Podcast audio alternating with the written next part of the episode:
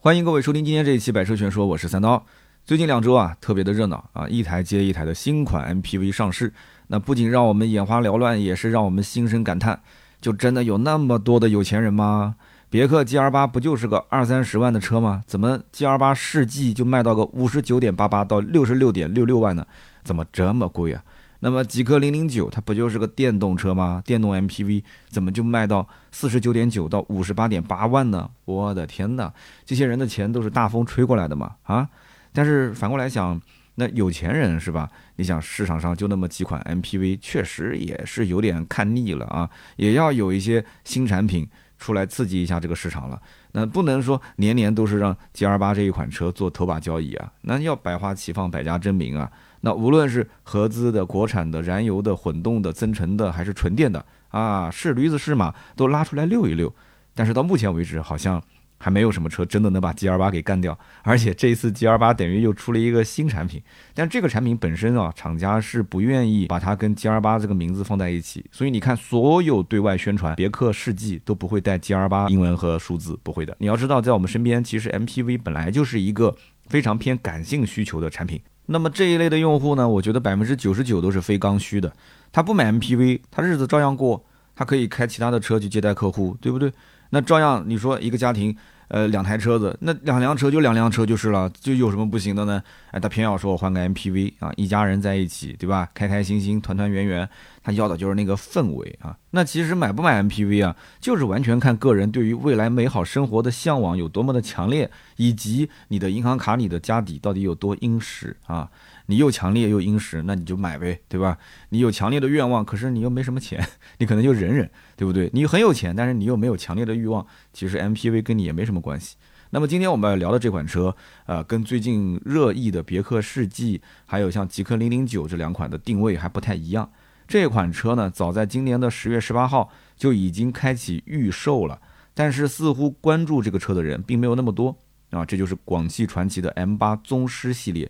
那么可能很多人以为说，广汽传祺 M8 是不是就增了一个新的系列，还是说这个车型就已经啊宗师就是代表着它的新一代的产品，那么之前的老款就没了啊？所以这个车子还是值得去聊一聊。有些人可能还没太搞懂。那么实际上呢，广汽传祺 M8 宗师系列它就是一个系列啊，它只是这个系列呢目前主打高端啊，比原来的版本还要再高端一些。那就跟隔壁的别克推了这个世纪车型其实是差不多的。别克世纪虽然说官方不愿意把它跟 G L 八扯在一起，甚至在各大汽车网站你搜 G L 八根本就搜不到它，你只能搜别克世纪，你才能搜到这款车型。但是呢，我觉得这就是一个营销的手法啊，这个跟产品本身没有太大的关系。你只能说是上汽比较会玩营销，但是广汽这边呢，相对做事情可能就没有那么多的花花肠子啊。他没有把这个什么宗师系列单独拎出来说啊，我是广汽传祺宗师啊，我是一个新的品类，我甚至就不用 M 八这个车型的命名，我就叫宗师。哎，我是一个新产品，虽然你所有人都认为这个车就是一个 M 八，我不说。啊，就像别克一样，大家都认为那是 G L 八，但我就说是世纪，那我就说是宗师，行不行？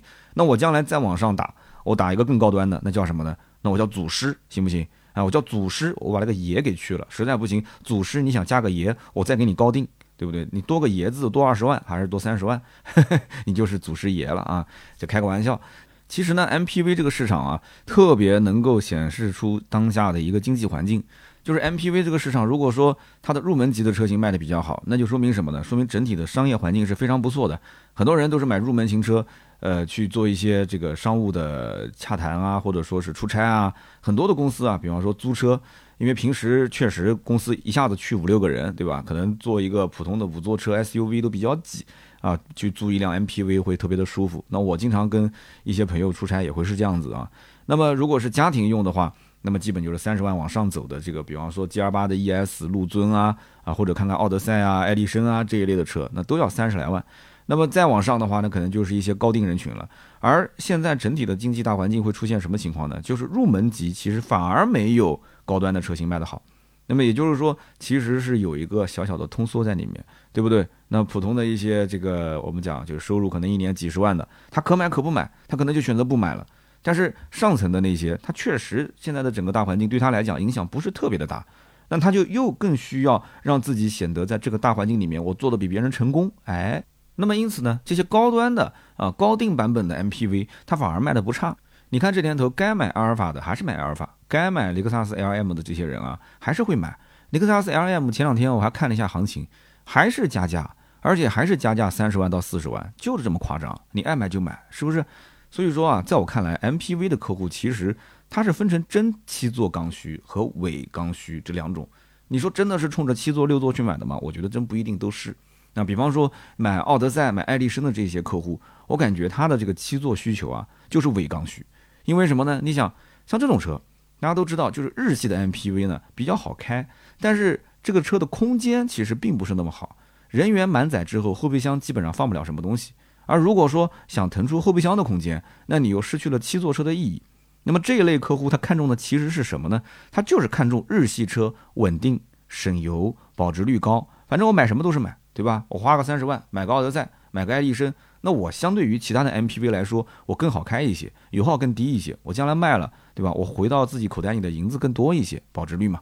那么他买回来的时候，大多数其实也就当做是一个四座车、五座车来用啊，偶尔应个急当个六七座没什么问题。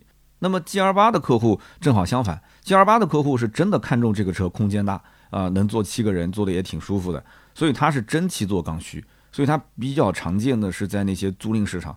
啊，包括一些企业里面确实长期有一些业务出差啊之类的，公司可能要一下子去五六个人、六七个人，或者一个司机带上四五个员工，是这么一个情况。所以 G R 八为什么经常会出现在机场去接客人，在一些五星级酒店去接客人，就会出现这种情况。那么客人为什么不租其他的车，偏偏要租这台车？就是因为它不但能满足坐人的同时，它的后备箱的空间也足够大啊！我相信很多人出差如果是租过 G R 八，肯定是知道的，七个人的行李照样放得下。那么，所以我们反过来看今天聊的广汽传祺 M 八，那买它的客户是七座的真刚需呢，还是伪刚需呢？那如果是真刚需，那么买这台车你必须就要对标别克 GL 八这个车，毫无疑问的啊，你要标的这个是车内空间，你要对标它的后备箱空间，那这些你必须要肉眼可见比 GL 八有优势，那要不然的话，为什么买你？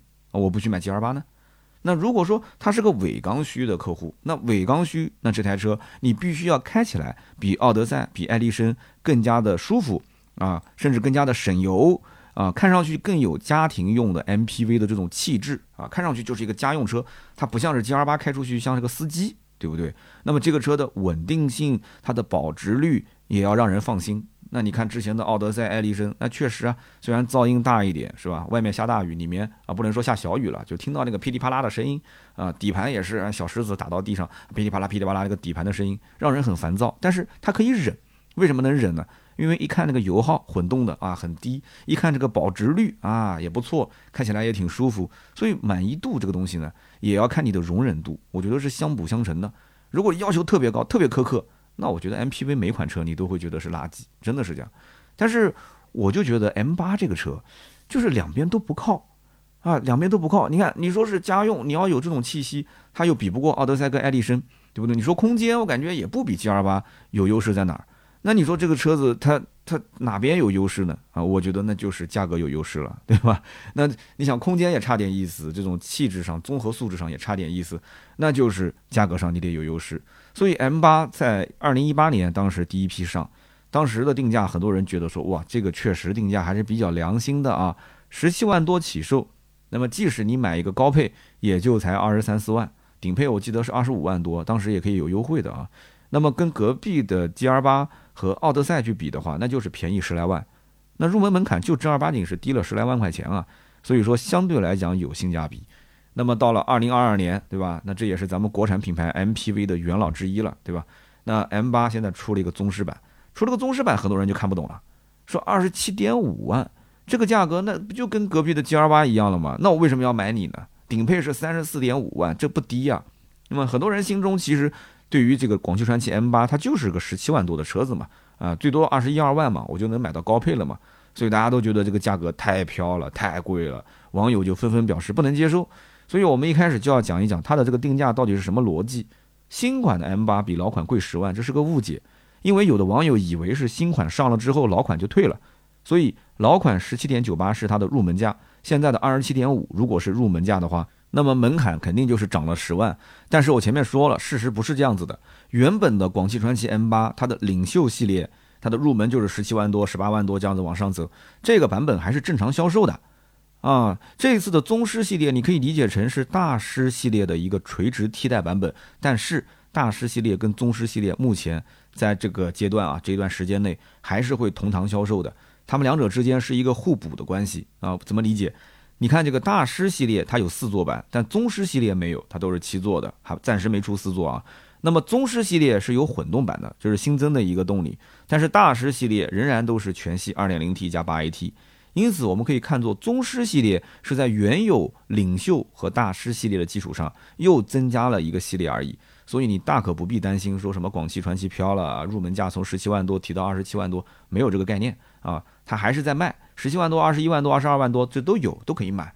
那么为什么广汽传祺要出这个 M8 的宗师系列？其实也很简单。目前 MPV 这个市场啊，它排名第一的就是 G 二八啊，这个毋庸置疑，G 二八的销量一直是第一，常年是第一。它为什么能一直做第一呢？我曾经在节目里面也分析过，就是它在细分市场里面做出了四个系列啊，就是在没有我们今天讲的这个呃叫做世纪之前是三个系列，陆上公务舱是针对租赁市场，ES 陆尊是针对家用用户想要精装修一些啊，那么这个公务舱嘛就等于简装嘛。那么艾维亚，艾维亚那就是豪装啊，针对高端用户。好，现在又出了一个世纪，啊，卖到了将近六十多万。世纪是针对奢侈品级的用户，那这就是 VIP 定制了嘛，对吧？那么对于对标 GL8 的这个广汽传祺 M8 来讲的话，它 M8 仅仅就用一个领袖系列和一个大师系列，你觉得它能打得过隔壁的 GL8 吗？那么始终是矮它半个头嘛，甚至矮它一个头嘛。是不是？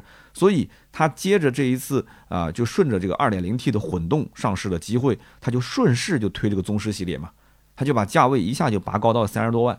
哎，你看我动力总成都换了，我从燃油变成混动了，对吧？而且我整个车系，我宗师系列的那个包围、那个内饰、那个山水画多好看啊，对不对？多么精致啊！那我就稍微的呃往上再拔个几万块钱，行不行？而且三十多万在老款又不是没有，老款的大师系列的四座版不就是三十多万吗？只不过我现在七座，我卖你三十多万，但是我给你一个混动，那你是要四座还是要七座？啊，你是要混动还是要燃油？你自己选不就行了吗？所以为什么我说大师跟宗师系列两个目前是互补的关系呢？今后会不会垂直替代？那无非不就是看宗师将来出不出四座嘛，对不对？是不是会再出一个，比方说燃油版四座啊，混动版四座，然后直接就把以前的大师系列直接就给替换掉嘛？虽然说这个目前来讲，它的这个定价。最高也就是三十多万，它比不了像别克的艾维亚啊，包括这个世纪的定价，甚至于我觉得在定位上面来讲，可能也是比它稍微要低一点。但是呢，它在市场上想去抢别克 GL 八的陆上公务舱的客户啊，用它的这个领袖系列去抢，然后去抢一抢 ES 陆尊的客户，我觉得不是什么大问题啊，因为买这个级别车型的人总归有一些还是非常理性的，什么标不标的，别克的标跟广汽传祺的标能高档多少啊？MPV 这种车不就是个工具吗？对不对？配置高一些，内饰做的好看一些，反正只要能坐七个人，我将来到机场去接个客户什么的，那就可以了。这种客户还是大有人在的。而且宗师系列后期肯定还要再补一些版本啊，比方说补一些便宜的版本，然后再补一些高端的版本。今后很多的限牌限购的城市都是很希望这个车型出 PHEV 的插混版。哎，绿牌嘛，对吧？然后将来再出个四座的、六座的版本。所以你要是不着急呢，也可以等一等。你不要是在一些限牌限购的城市咬着牙去摇号啊，去买牌照啊，然后去上这个车，结果买完之后发现，哎，用不了半年，上那个 PHEV，肠子都悔青了。它一定会上 PHEV 的啊。所以呢，我们回头想一想，从二零一八年广汽传祺 M 八这个车上市，那个时候还叫剑八，还不叫 M 八。然后后来才改名叫 M 八的。G M 八上市的时候，它一开始推的就是那个时候还不叫领袖系列，最早其实就是分成什么低配、中配、高配，后来才出了什么领袖这个系列、大师这个系列。那个时候其实大家对广汽传祺的这个 G M 八或者说叫 M 八印象就是性价比啊，这个车能买不能买就是看性价比。但是你要知道，这低端产品才讲究性价比，讲究所谓的价格优势。终端产品它是跟客户当朋友处的，它的利润比较薄，但是相对来讲价格合理。那么高端产品或者说是奢侈品，它是教育用户的，这个价格贵的是没有道理的，对吧？你不可能说是跟他还要谈说这价格能不能再便宜一点？你都买奢侈品了，你还讲究什么性价比呢？是不是？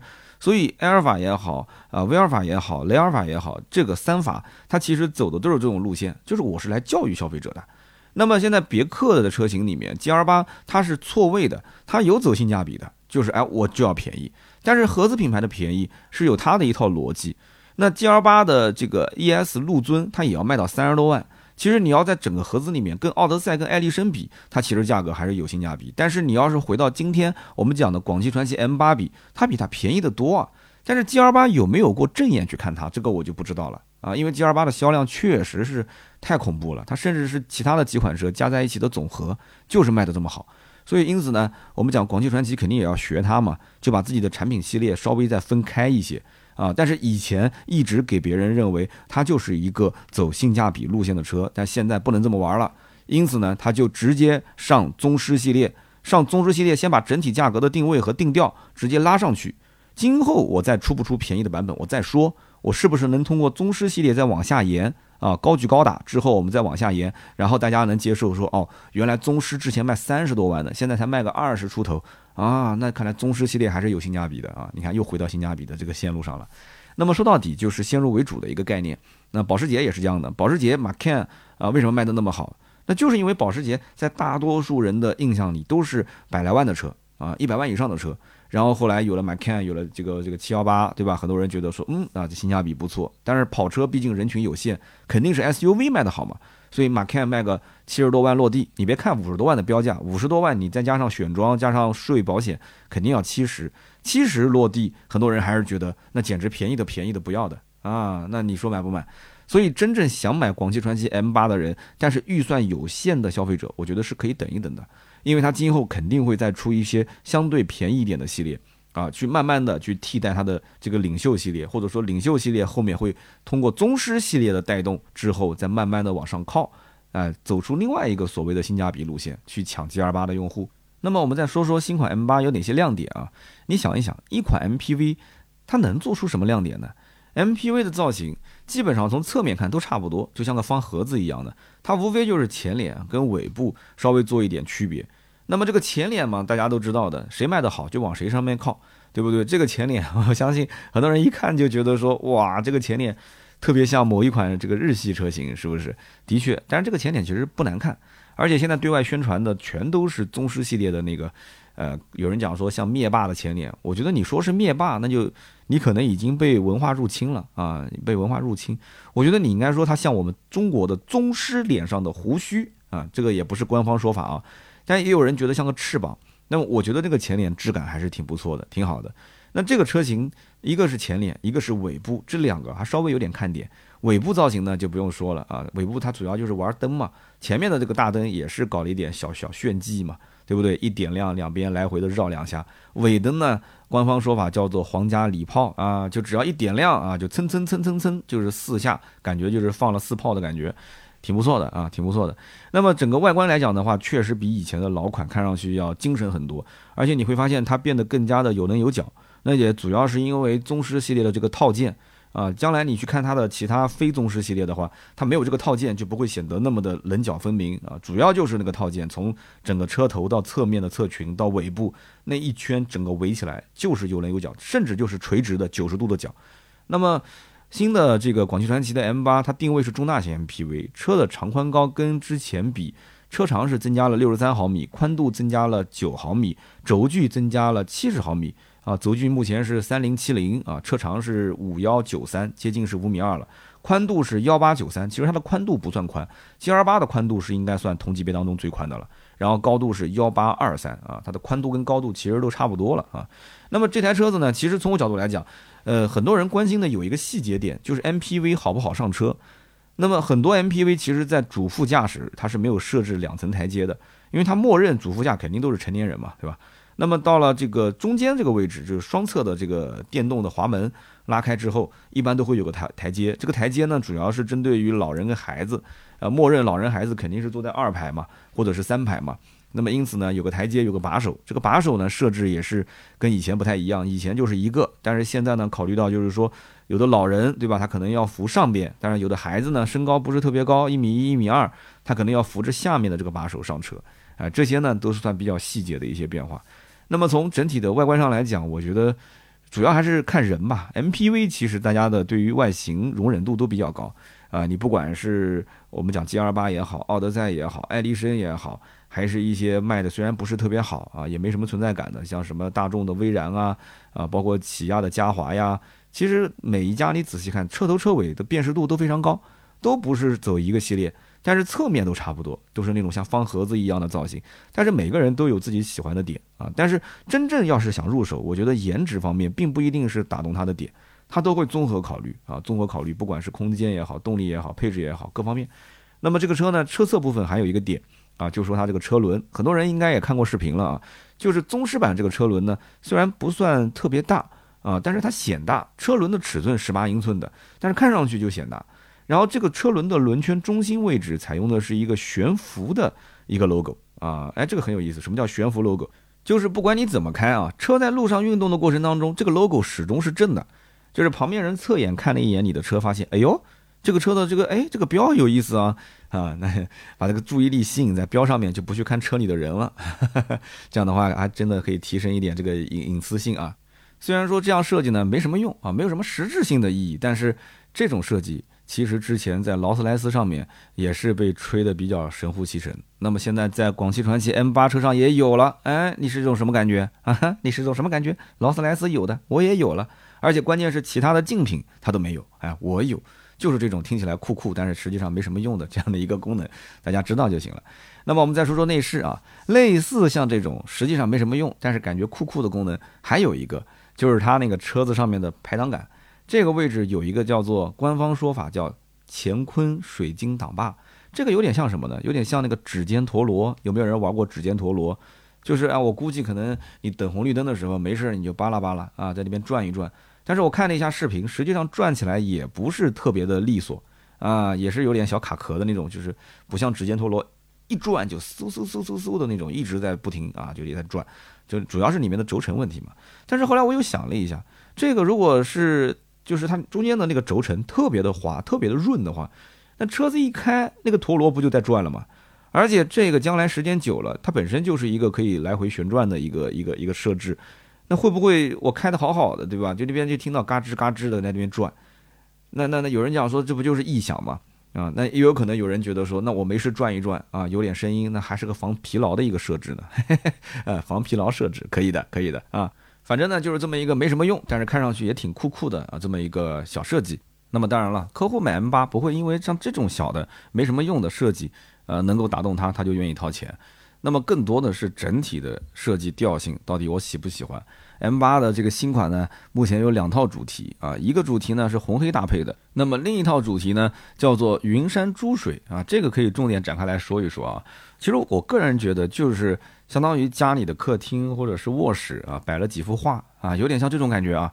所以你看它的整个的前面的面板上面也会有类似于像剪影图一样的，就是有一个小的人泛着舟，然后旁边是一座小山，然后它的这个座椅上也是啊，人家正常座椅都是打孔的，是吧？然后这个菱格纹的，它是在这个打孔的过程当中，也是把这个孔的粗细做一个区分啊。这个其实工艺可能还是比较复杂的。然后利用粗的孔、细的孔形成一排图案，那么座椅上也会有这种山山水水的一些图案，所以看上去挺有意思的。反正就是一幅接一幅的图片啊，在这个呃内饰里面给你进行展示，就有点像你们家的卧室啊，或者是客厅啊，啊，甚至卫生间啊，啊，都会在墙上去做一些装饰画，那么一下子调性就上来了，对吧？也算是一种创新。那么这一套设计语言有多少人愿意去买单呢？啊，这个就可能仁者见仁，智者见智了。有的人觉得说我没有那么多文化，我也不想去去去，好像附庸风雅，那我就觉得简简单单的内饰就可以。哎，但有些人觉得它就是有味道。哎，有了这几个之后，你看网上有的总结就很好啊，叫和鸣、崇山、归州，你看六个字意境就出来了，对吧？所以这个东西呢，就完全看能不能戳中你的点。如果能戳中你的点，然后你钱包里的这个银子呢又足够能消费，那这个就是有品位。那你说我光有品位，但是我这个预算不足，那你就骂呀，对吧？你就说那搞那么多花里胡哨的东西干什么呢？还不如简简单单的，对吧？再给我便宜个两三万。其实呢，像 MPV 这种车，什么前排这些设计装饰，我觉得都不重要，重要的是二排。MPV 谁去看前排到底啊车机系统好不好用？其实我都不想讲车机系统了，这个车型重点就是二排。但是你会发现，这二排座椅无非也就是分那么两三个档次。那么最低档的无非就是织物座椅啊，普普通通的就两个椅子啊，看上去也不是很高档，但是呢，它该调的也都能调，两边的扶手的这个高度也可以调，啊，椅背的角度也可以调，前后甚至也可以移动，都没有问题，该有的功能都有，无非就是可能它不能完全躺倒啊，可能没有腿托。然后到了下一个档次啊，就叫做什么 VIP 座椅了，或者是航空座椅了。那么这个时候呢，啊，腿托也有了，然后可能这个座椅的加热、通风、按摩这些也都有了。两边的扶手上面甚至可能还有一点小的液晶屏，可以让你调节调节啊。然后这个头枕呢也比以前舒服了。那么这个座椅呢就是固定的，那不像之前的那个座椅还是手动调节，现在不用了，全都是电动调节。但是看上去其实更占用体积一些。还有一种呢，就类似像那种商务舱的，就有点像蛋壳一样的座椅，就整个人就是陷进去的那种感觉。那个其实更耗这个空间啊，就是这个空间占用率会更大一些，但是就感觉舒服，对吧？那么我们不管是哪种座椅，反正现在到了宗师这个版本里面，你会发现基本上属于是第二一类啊，属于 VIP 独立的座椅。然后官方说呢，我们还给你一个一键 SPA。什么叫一键 SPA 呢？那无非不就是你你只要点一下座椅开始平躺，然后给你按摩，给你加热，就是热敷嘛。然后灯光也开始给你打暗了，哎，然后旁边遮阳帘也给你升起来，哎，小风给你吹一吹，再给你放点音乐啊。头枕上是带音乐的，雅马哈的音响高配啊，那就是这么一回事。其实就是一个车内编程嘛。车内的编程功能其实现在基本上这两年上的新能源车里面都带的，而且这些功能不一定厂家要帮你设定好，其实你自己也可以设定。按一个键，同时几个功能，呃，第一步是做什么，第二步做什么，第三步做什么呀？你可以自己去设定啊。所以说这个呢，我觉得它当做是个卖点来宣传，可能你不懂的人觉得挺有意思的，你知道的人就觉得其实当下这个也不是特别新鲜了。但是呢，它的这个二排的中部啊，它的顶上有一个十五点六英寸的吸顶式屏幕。那这个吸顶式屏幕其实也不算什么新鲜事了，有一些高端的 MPV 都有，再加上之前理想 L 九、L 八那个屏幕。啊，还有声音跟这个手势联动啊，可以接 Switch 是吧？下面还带个小冰箱，上面可以看电视，可以玩游戏。所以你看，你关键怎么玩？那现在的这个车上呢，这个车上的这个屏幕还不是触控的，然后得通过遥控器来进行遥控。我看到有的车评人实在憋得没办法了，就说这个遥控器好用啊。这个遥控器啊，你想老人孩子那个手对吧？他又不用不起来，那遥控器多简单啊，上面都很方便，可以进行操控啊。我觉得这个操作是非常非常合理的。它虽然说是合理啊，甚至于我不想让我们家孩子去看这个电视的话，我可以把遥控器的电池给抠了，对不对？我说，哎呦，这没电了，你看这没电的遥控不起来，那实在没办法，你不能怪爸爸是吧？那那那我们就看看风景吧，那怎么办呢？对不对？那你要如果说他每一次一打开，你用手势操作，你这没有借口呀。那父母其实是不愿意让孩子上车就看电视的啊，遥控器，呃，从这个角度来讲，的确是，的确是比较方便。那我实在也编不下去了。其实说实话，这个合理是合理，但是关键问题是什么？就是你在当下宣传的时候，这个怎么听起来都是一个很落后的设计。现在是你要把车卖出去，卖出去是关键啊。就像有的时候在做我们的网络媒体一样的，我说的都是正确的废话，没有用。大家听的就没意思，但是哎，有些话它可能不一定完全对，但是也绝对不能说它错。那么就是这种有争议，它才会把这个 IP 给推到前端啊啊，到风口浪尖啊，让很多人知道啊。所以呢，我觉得 M 八在这个设计上真的是非常的保守啊，不太会玩儿，其实可以玩出一些花的啊。然后同时它的这个空调出风口，我觉得倒是玩出一些花了。它的空调出风口，你可以在两侧啊把它完全关闭。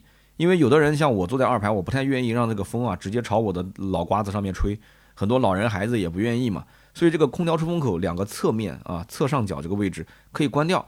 但是有人讲关完之后这个车内降温不就成问题了吗？没关系，它还有一排，它那一排就是打孔的，就是密密麻麻打了很多孔，那个一排打孔的出风口呢，你可能在车内你坐的这个位置呢，你感觉不到风，但是你可以感觉降温。叫做降温不见风，哎，这个感觉挺好的啊。车里面有老人有孩子，这个设置的确不错。那么新款 M8 的第二排座椅真的是毫无疑问，肯定是比老款要好很多啊。头等舱座椅，但是在整体的使用过程当中，可能还是需要你个人去根据你的家里的每个成员的体型啊啊，根据你的使用的习惯啊啊，包括如果有试驾车的话，你最好是让它开起来。然后在开的过程当中，你把两侧的窗户啊、遮阳帘啊全部给关上，然后你体验一下移动中的这个 SPA，移动中的这个所谓的按摩呀、热敷啊，你看看那种感觉啊，就 MPV 一定要想象这是你的车，一家几口人出行，或者说你要去见一个重要的客户，去机场接他，你看这种感觉，你能不能够觉得跟你即将要花出去的三十多万相匹配？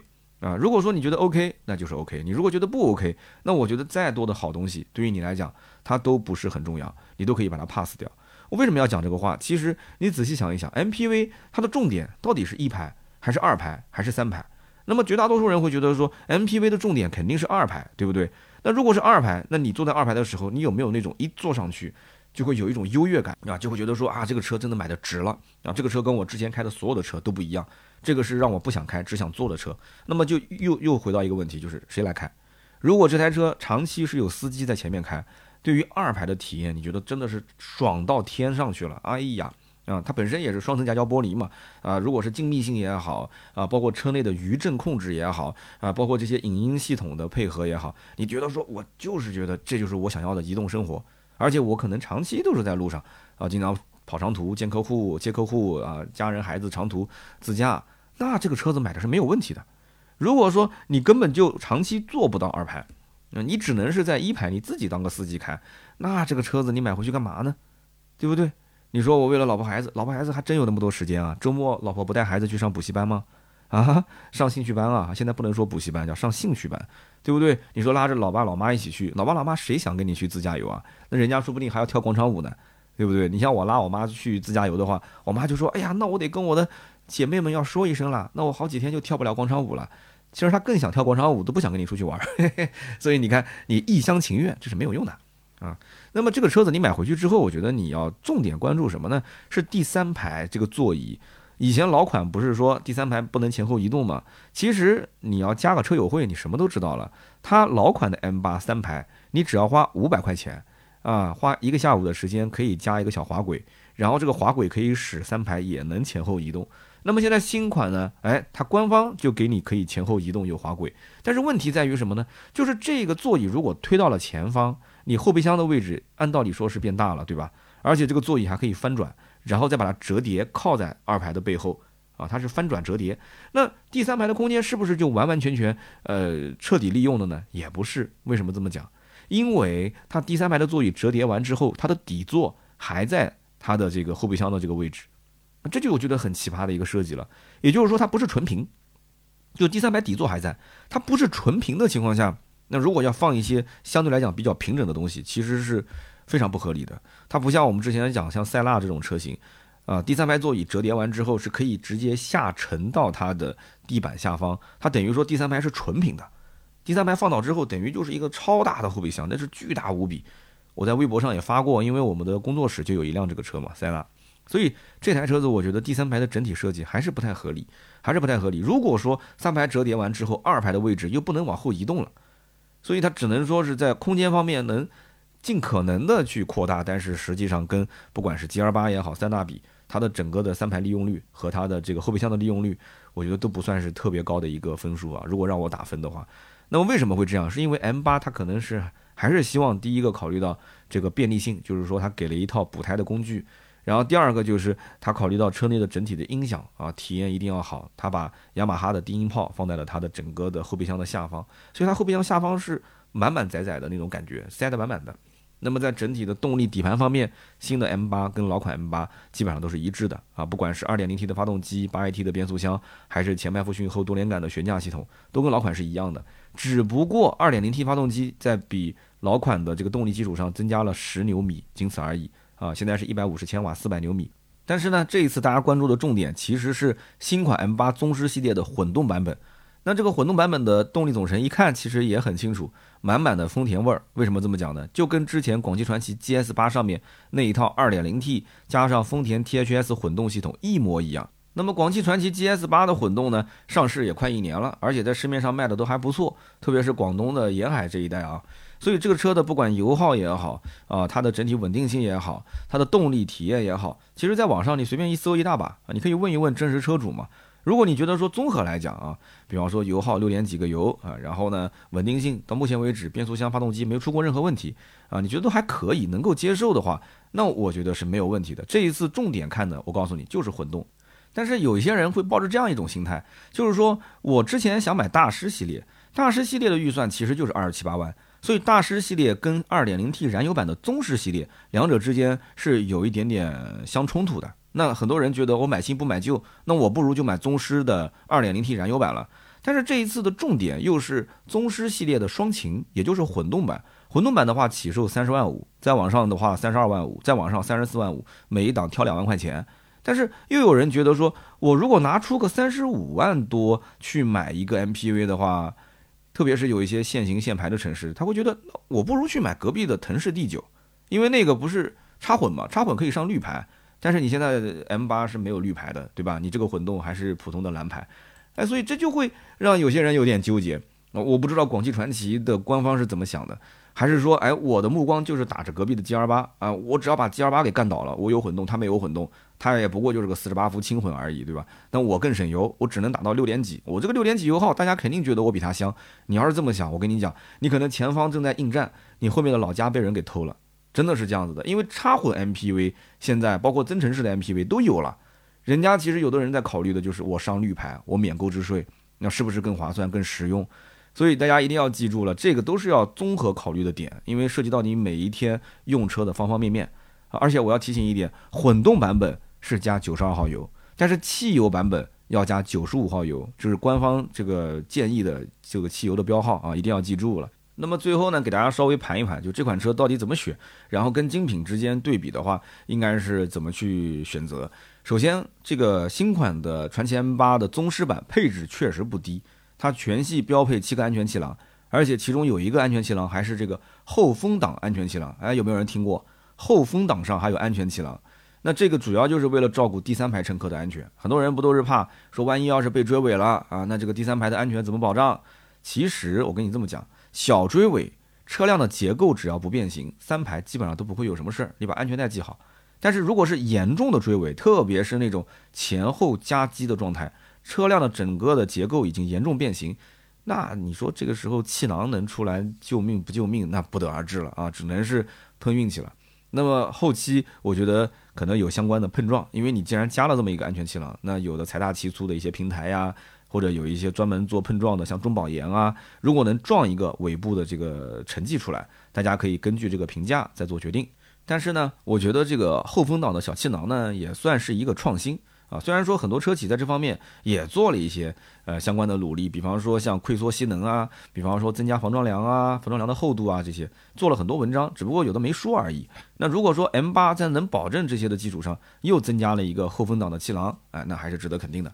那么此外呢，就是宗师系列全系还标配 L2 级的智能驾驶辅助啊，五百四十度的透明底盘，双侧的电滑门啊，很多人你看合资品牌单侧的，回家还要花个一两万块钱自己再改一个双侧的。那么座椅呢，有加热通风，有按摩，然后高通的骁龙八幺五五的车机芯片，好像现在都是标配了啊。然后我刚刚前面说了，全车的双层夹胶玻璃这些等等。那么顶配车型还会有什么呢？什么电磁感应悬架，软硬可以调的嘛。然后还有面部识别、手势控制，还有十六个喇叭的雅马哈音响，而且是带这个头枕音响啊。所以说 M8 的这个宗师版配置拉的还是比较满。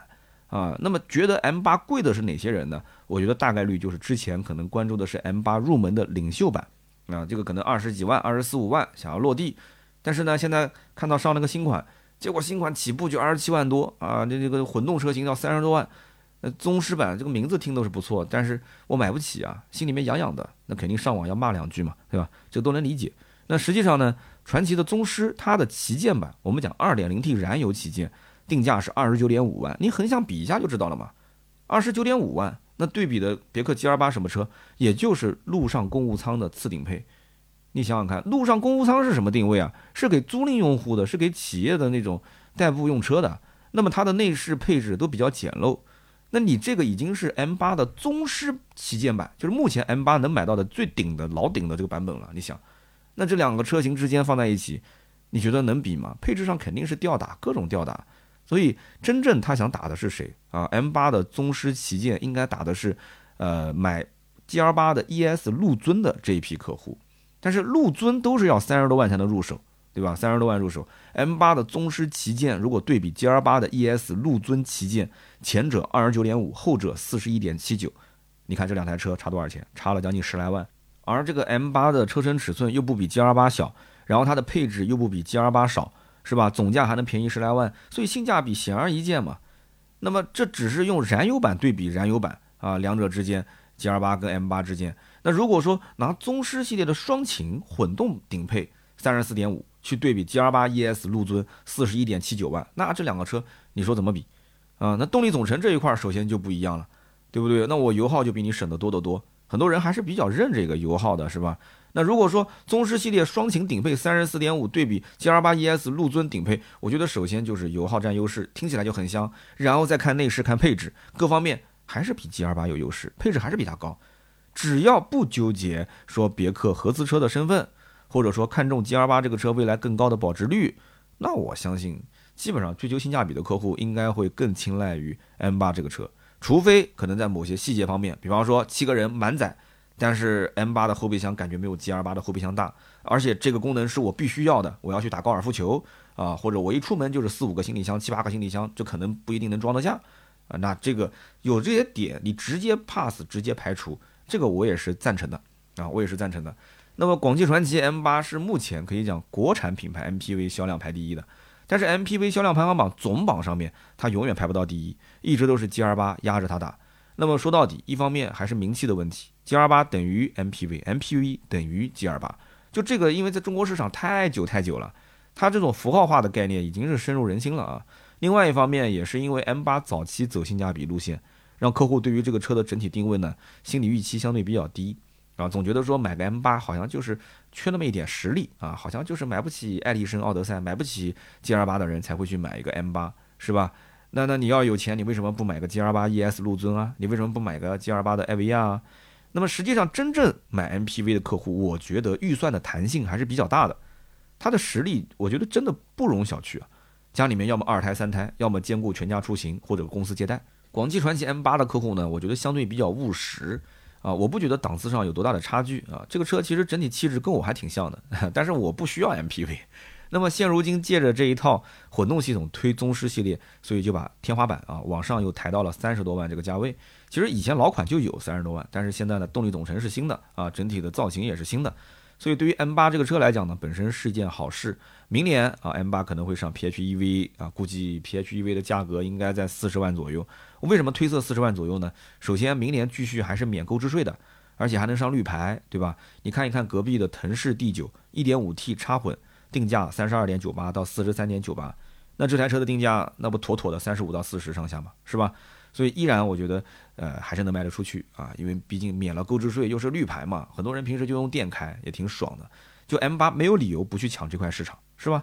所以这个 M8 呢，往高端上走是件好事。但是 MPV 车型的购车人群的需求差异真的是很大。那有只看空间的，有需要配置的，有看重驾驶的，有讲究细节的，讲究保值率的，当然也有冲着品牌去的，对吧？所以我觉得 GL8 之所以长期销量排名第一，主要就是细分市场做得很到位。路上公务舱、ES、陆尊、艾维亚三款车型定位非常清晰。现在又来了一个世纪。那么现如今呢，M8 有了宗师之后，那不就成了领袖、大师、宗师三个版本嘛？可是大师和宗师这个版本，我总觉得是互相啊垂直替代的关系，所以今后很有可能就是领袖和宗师，甚至可能今后领袖这个名字也不用了，再换个其他的名字，大师肯定就没了嘛。那么这样子是不是又回到了原点啊？两个系列去打 G R 八的四个系列，那这样子我觉得还是比较吃亏的，因为现在目前领袖这个系列就是跑量的，它抢的就是 G R 八的路上公务舱的用户。然后宗师系列目前就是要抢 G R 八 E S 陆尊的客户，那么实际上我觉得还是可以再高举高打，再出一个比宗师系列还要再高端的系列。我开头说了嘛，我说能不能叫比方说祖师啊，祖师系列就去抢 G R 八艾维亚的客户，甚至可以去抢五十多万、六十多万的 G R 八世纪的客户，为什么不可以？照抢不误啊，对吧？玩出一点花嘛，给他配上一条毛巾啊，配个地毯，配个拖鞋。那之前 G R 八艾维亚不就是这么配的吗？给他出一些定制化的服务啊。甚至于我们脑洞可以再大一点，对吧？比方说，呃，一年出行给你补贴两万的油钱，啊，给你补贴一万的过路过桥费，啊，甚至给你开辟一些 VIP 的这个专属的，哎，我觉得这个很合适。你比方说去高铁站、去飞机场啊，每一年我给你 VIP 专属通道，啊，可以走那个飞机场的这种私人 VIP 通道走啊，那种感觉呢完全不一样。我的天哪，是不是？广汽传祺，你其他地方不敢讲，你在广州，我觉得应该是可以的吧？是不是？哎，给他批出一些这种 VIP 真正真正的 VIP 的服务，所以这样的话就把整个产品形象就可以拉高了。所以这个要靠想，一定要去靠营销，这个已经是完全脱离产品本身的产品力了。这个就完全看各家是能不能利用自己手头的一些啊，一些一些牌啊，能打出一些新的花样。而且你真的想要这个车，对不起，哎，我还不一定给你。为什么？我限量发售，啊，我限量发售，甚至还可能出现经销商加价的局面。虽然说我也很讨厌加价，但是有的时候高端的一些车型啊，它就是货少人多，它需求对于这些富人来讲，它甚至是刚需啊，它是面子问题是刚需。所以说你就对吧，这个劫富济贫，对不对？让他们多交交智商税，不也挺好的吗？那么从某种意义上讲，这种就是拉高品牌形象最好的一种方式。我看到广汽传祺 M8 宗师上的时候，好像还出了个什么声明啊，说什么啊，我们坚决呃不加价啊，我们一定要严管经销商的这些乱象。这有什么好管的呢？这种东西要管也不是你管，不是厂家管，这应该是市场行为由市场来管。别克世纪目前什么行情啊？别克世纪这个车。想要三月三十一号之前提，经销商加价两万；想要四月一号到六月三十号提，加价至少一万。七月一号之后提车可以不加价。所以有人讲说啊，这车不加钱，不加钱是不给你签订订车合同上这个提车时间的。那如果说 M 八今后玩高端真的玩成了，那么反过来是不是又带动那些买领袖、买大师、买宗师系列的客户，他瞬间就觉得手里的车又变香了？你说是不是这么个道理呢？好的，以上就是关于全新广汽传祺 M8 宗师系列这个车型、这个车系所有的内容。感谢大家的收听，也欢迎大家呢留言聊一聊各自的看法。如果你就是个 MPV 的客户，呃，可以说一说今天我聊的这些内容跟你有没有共鸣啊？如果有些补充或者有一些看悟的地方，也欢迎在评论区交流。我们每一期节目的留言区抽取三位，赠送价值一百六十八元的芥末绿燃油添加剂一瓶。那么身边如果有人对这个车感兴趣呢，呃，大家可以等到礼拜天我们的图文稿件在公众号上更新之后，你可以直接把图文甩给他看啊，我相信对他会有帮助。好的，下面是身边事环节。今天这期身边事呢，也是看到上期节目有人留言啊，说三刀平时的这个生活到底时间是怎么管理的啊？啊，每周呢都会有长视频、有短视频、有音频、有图文，甚至有的时候还直播。然后在节目里面听到呢，三刀又动不动还跟大家聊聊这个追剧的经历啊，然后平时还有读书会啊，看看电子书啊，看看漫画什么的。其实时间这个东西啊，它就是像水一样，就是用来挤的。时间就是靠一点一点挤出来，然后在各种片段里面去穿插着你的一些想做或者说必须要做的事情。那我平时工作当中，无非就是那些啊，比方说必须完成的事啊，然后呢，剩下来就是一些随机性的事情。然后我的兴趣方面，那就是属于那种我不去做就不舒服的事情，比方说像打球啊，对吧？比方说看书、听书啊、刷刷剧啊这些。然后还有一部分就是家庭方面，我曾经也讲过，其实就是如果一个人太拼事业了，往往家庭都不太和谐。就是你不要说你爱什么爱什么，你爱谁你就把时间放在哪一个方面啊？这个话是我媳妇说的，说你不要说你对家里面多么重视啊，你花多少时间。你有多少时间是陪我们？那你就相当于是你更喜欢哪个？你陪粉丝，那你就相当于喜欢粉丝，对吧？你陪我们就喜欢我们。那么家庭里面也要分成必须要完成的事情和家庭里面可以再稍微增加一些感情的事情。那所以说你这样的一分，基本上就很清楚了。你像我每周一肯定是要定期外拍，我要完成周五的这个视频更新，对吧？那么每周三、每周六这个音频肯定是要更新的，虽然说有的时候更的时间比较晚。那么要出稿子，稿子出来之后要改稿，改完稿之后还要录音，录完音还要剪辑，这些都是固定的。那每一周拍摄三到四条抖音，其实抖音对于我来讲，基本上你看它的内容，基本就是跟我的音频跟长视频的内容比较吻合。那么每周我的图文是要出七篇，然后我的长视频那一篇跟图文又不一样。啊，音频跟图文是有有重复的，因为图文里面是有我的音频的文字版，也有这个我们编辑的探店的原创图文，所以这些内容里面整合一下，再重新修剪，然后重新组织语言，就拍我的短视频。那基本上就按照这个流程来，这个是每一周必须要做的事情。那么剩下来的事情是随机自由分配的，有的时候临时要出差呀，有的时候临时有些突发的事情，比方说要探店啊，或者有些品牌可能。呃，这个呃一些区域的活动邀请，那我肯定得去。那么再剩下来的这些时间，基本就是兴趣了，打球、看书、听书、刷剧。每天早上一起床，那音频肯定是得要响起来的啊，听听新闻，听听我感兴趣的一些这个专辑。然后晚上睡前肯定是拿着电子书，要看一些自己平时想看的书啊，或者是拿起手机刷刷剧，对吧？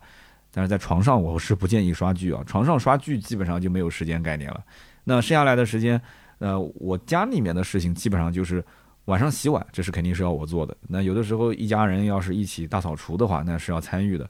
其他的基本上家里的事情没有太多要我来参与的啊，就接接孩子什么，有的时候我参与一下。然后周末啊，周末基本时间就不是自己了啊，周末可能要去看看老人啊，然后有一些平时没有办的事情，周末就是可能我要去把它给处理掉。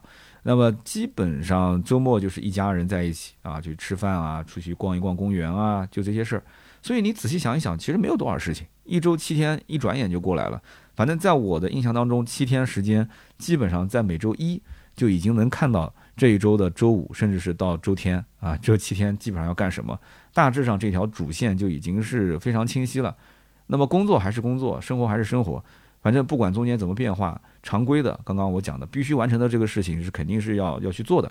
那么剩下来那些所谓的兴趣，所谓的对于家庭增进感情的事情，看你自己时间来进行分配就可以了。就是现在目前这个社会，我觉得大家智商都差不多，而且现在目前我觉得机会也不是特别多。那么走上社会之后，拼的其实就是认知差。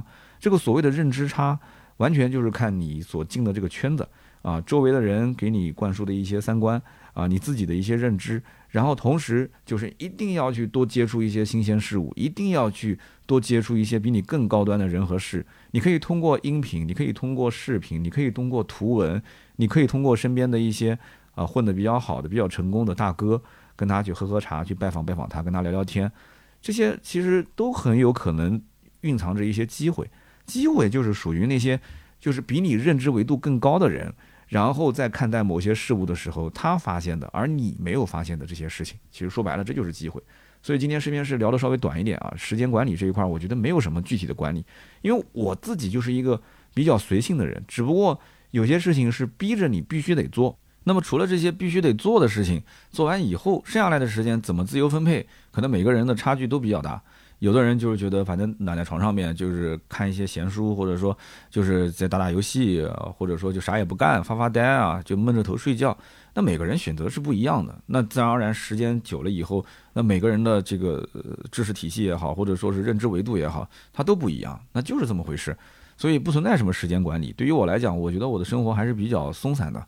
没有像有些特别这个自律啊，或者说特别有规律的人，他还要写清楚每天上午几点起来做什么事，然后每天要完成什么样的事，一天进步一点点。我没有这种想法，我没有这种想法。我觉得还是稍微随性一点比较好。必须做的事情做完了，给自己稍微有点这种冗余量啊，能够处理一些临时的事情，然后剩下来的事情就是自己兴趣爱好啊，那家庭还是兴趣这些我自由分配就可以了。所以时间这块我没有做太多的一些管理，但是反正目前来看，我觉得我还是能接受的啊，压力有，但是没有想象中的那么大啊，就是大概这样啊。今天聊一聊时间管理，聊的也比较的松散啊，希望对大家如果有帮助是最好。节目当中大家也可以去在评论区简单说一说自己平时是怎样做一些啊日常的时间管理的啊，平时时间够用吗？还是不够用？还是说？感觉无所事事，没什么可做的啊，那可以加入我们的读书会，去关注我们的公众号“百车全说”，直接扫码进群。那么这周的啊，应该是下周了，下周六下午我们还会组织大家打一场球，所以南京的朋友们可以我们见面聊啊。十一月十二号下午三点到五点，那么大家如果想关注这个活动的话，也是啊，可以公众号关注一下，然后扫码进群，或者直接联系盾牌，就可以看到盾牌的朋友圈啊，有这个招募，人数也不多。啊，我们这次打球的话，十六个人，我来包一个半场，都是年龄比较大了啊，大家也是老年养生局啊，反正主要也是见见面、聊聊天吧，哎，打打球、出出汗、养养生，这个是最关键的，所以不要担心什么啊打得不好被人见笑了之类的，没事没事，真的没关系。以后呢，这个活动如果本身我自己要打球，然后本身这个大家打得也挺舒服的，我们可以常聚嘛，啊，这个也是呃粉丝提醒我的。呃，之前不知道哪期节目的下方评论区有人讲说，三刀看你打球挺多的，你为什么不组织一下粉丝一起打球？这个事情后来我就思考了一下，我觉得确实也是啊。你刚刚也提到时间管理了，周末基本上就是留给家人、留给自己的。那周末我一般都是百分百要去打一场球啊，下雨就去室内，不下雨小区就有，所以大概就是这么个情况。感兴趣我们就保持联系啊，你也可以微博私信我，或者喜马拉雅直接私信我，我也会看一看。啊，主要就是你要找到我们的那个链接，直接去群接龙就可以了啊，人数有限。我估计你听到这期节目，要不赶紧去看一看的话，应该就已经爆满了，十六个人。好的，我们再接着说一说上期节目的留言互动。那么上期节目呢，我们说的是大众的揽巡啊，一个非常大的 SUV 车型。那么其中有一位叫 A 三二幺 N E O，他说我是揽境的车主啊，我先说说我的感受啊，揽境揽巡就兄弟车型啊。他说首先六七座车之间的区别，揽境、途昂和竞品其实不太一样。那么因为第三排，我觉得这个 SUV 它不是摆设，它是真的是可以坐人。如果你要去体验一下它的竞品，比方说福特的探险者啊，别克的昂科旗，还有领克零九，那你会发现这些车的第三排基本上就是个应急水平。那么我身高一七四，揽境的二排我稍微留个两拳的距离，我的第三排至少还能有一个拳的距离，而且坐姿不算低。总体来讲，我觉得第三排还算比较舒适的。竞品车型是无法做到这一点。打个比方，同样是一百平的房子，揽境的得房率我觉得能到百分之九十，竞品最多是百分之八十，甚至更低。所以内部空间我觉得差距还是比较肉眼可见的。其次就是六七座的意义。我推荐买六座，因为我的揽境就是六座。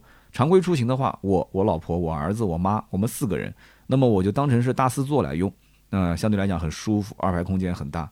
那么比大五座和这个放倒第三排的大七座比起来都要舒服，独立座椅的高级感也是这种三个大连座的比不了的。那么再者来说呢，就是揽巡这一类的大五座，其实它的存在也有意义。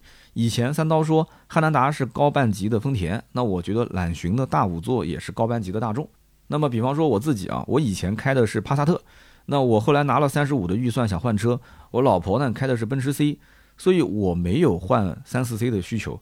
那么对于像二线豪华，我又不是很感冒，我的工作环境所需的车子呢，可能买一个国产的话又确实面子上照顾不到，那我就买一个高半级的大众，我觉得就比较合适。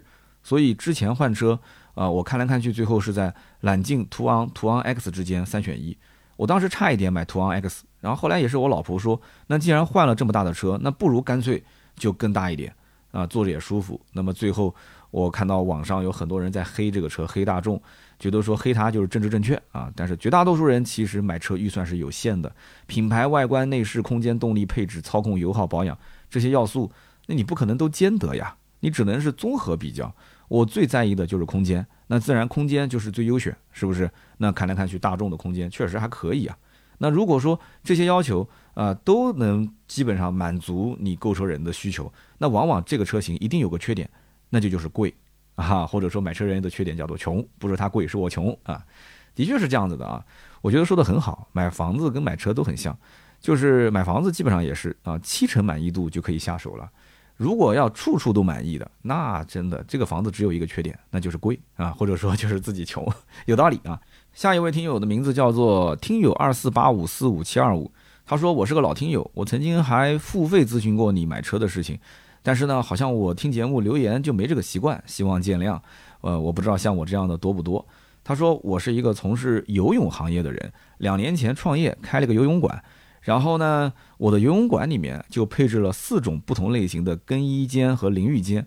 其实平方不大，但是能解决三刀你之前谈的那个问题，就是说常规的男女更衣室里面，呃，如果带了小孩怎么办？其实我还配了幼儿更衣室和第三独立更衣间。他说我们是用学校一样的思维来做游泳馆，我们的学生从小婴儿一直到老年人都有的。呃，其实我觉得像你这个行业应该是属于培训，对不对？如果是培训的话，我估计你应该是更多考虑到可能是家长带着孩子过来学游泳，呃，包括妈妈带儿子啊这种，可能就是你这个需求确实是比较、比较、比较这个特殊一些。但是那种公共的游泳池里面，好像我还真没听说有这种什么专门配置幼儿更衣间、第三更衣间，好像是比较少。但是我看到又有一条留言讲说，他们当地的这个浴室里面就有说这个隔隔间，就是每个人更衣都有隔间。哎，我觉得就很奇怪。浴室里面的更衣室还有隔间，可能我去浴室洗澡真的洗的比较少啊。如果大家经常去浴室洗澡的，我说的是那个正规洗澡啊，啊，你可以交流一下。这现在浴室都那么先进了吗？都有隔间了吗？都是。好的，我们看一看第三位听友的留言。这位听友的名字叫做 Gary Texas 啊，应该是德克萨斯州的一个叫 Gary 的听友啊。他说。呃，刀哥，我是上一次你讲途昂 X 的时候留过一次言啊，我是美国听友，然后我当时开的车子是途昂，所以这一次讲到揽巡，哎，我也说一说我当时为什么把途昂给卖了。二零二零年初，我当时买了一辆途昂，开了三万公里。上次也讲到，大众在美国是六年七万公里的啊，应该是六年七万英里的质保，跟我们这边不一样，是英里。那我为什么当时要卖掉呢？是因为这个车子实在是太让我操心了，四次召回，平衡感、连感，最重要的一次是发动机限速召回，有问题的限速会造成四个门窗啊，呃，在不通电的情况下自己随机开合，啊，不通电的情况下随机开合，就太阳能的嘛。他说这个电子手刹高速上无预警，突然之间拉起 BOSS，这个真的很吓人。但是不管怎样，召回呢，厂家也是愿意承担责任的表现，对吧？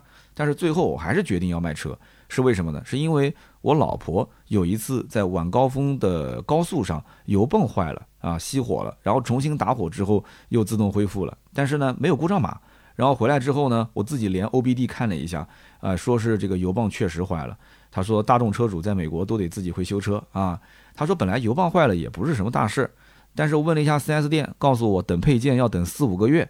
然后销售人员跟我讲说，你看外面那个场地上停着那一排，这个途昂都是在等配件的。我当时一看，嚯啊，这质量都已经到这种程度了，配件也配不到，那赶紧给卖了吧。结果呢，我就找了一家口碑还不错的啊非大众品牌 4S 店，那么居然给我车的评估价比我买车的时候还多了五百块钱。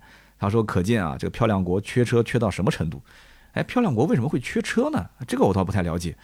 有机会能不能我们聊一下这个话题啊？有机会你可以私信我，我们可以连个线啊，聊一聊这个两边的一些用车买车的文化啊。你可以私信盾牌，让他把我的微信推给你。他说我开了两年的大众，居然还能挣到钱，我当时也是开了眼界了。我直接在他们店里面当时置换了一台2018年六万公里的雷克萨斯 GX 460。”他说开上雷车之后啊，心里面踏实多了。只能说大众的卖相不错，但是用起来真的是很糟心啊！哇，真的有意思了啊！开了两年，竟然车子还能高了八百八百刀啊，给卖了八百也不少了。哎，我觉得真的不知道那边出现了什么情况，我很感兴趣啊！有机会真的你可以参与我们小试牛刀的节目，因为我们上一期节目是邀请了呃法国的一位听友啊，他当时啊他是卢森堡，然后他去法国巴黎看了巴黎车展。那么上一期的小试牛刀的节目，他聊的也挺精彩的，但是他跟我一样也是重感冒，就讲话有气无力的，有的时候那个有点断片，但是他状态不好，这个这个不能怪他啊。那么这一位美国的途昂的听友也可以有机会我们连线一下啊，这瓶芥末绿你可以送给你们国内的亲友啊。好的，以上三位就是我们上期节目的留言互动，也是感谢大家对我节目一直以来的支持，听到最后都是铁粉，不要忘了啊，可以给我的节目多多留言，多多点赞。这是对我最大的支持。那么，同时更多的原创内容可以关注我们的公众号“百车全说”，同时“百车全说”公众号下方的粉丝进群，点一下扫二维码，也可以进到我们的全国的车友群。那么，我们的哔哩哔哩叫“百车全说”，我们的抖音叫“三刀砍车”，还有我的微博“百车全说三刀”，每天会更新很多内容。好的，今天这期节目就到这里，我们下周三接着聊，拜拜。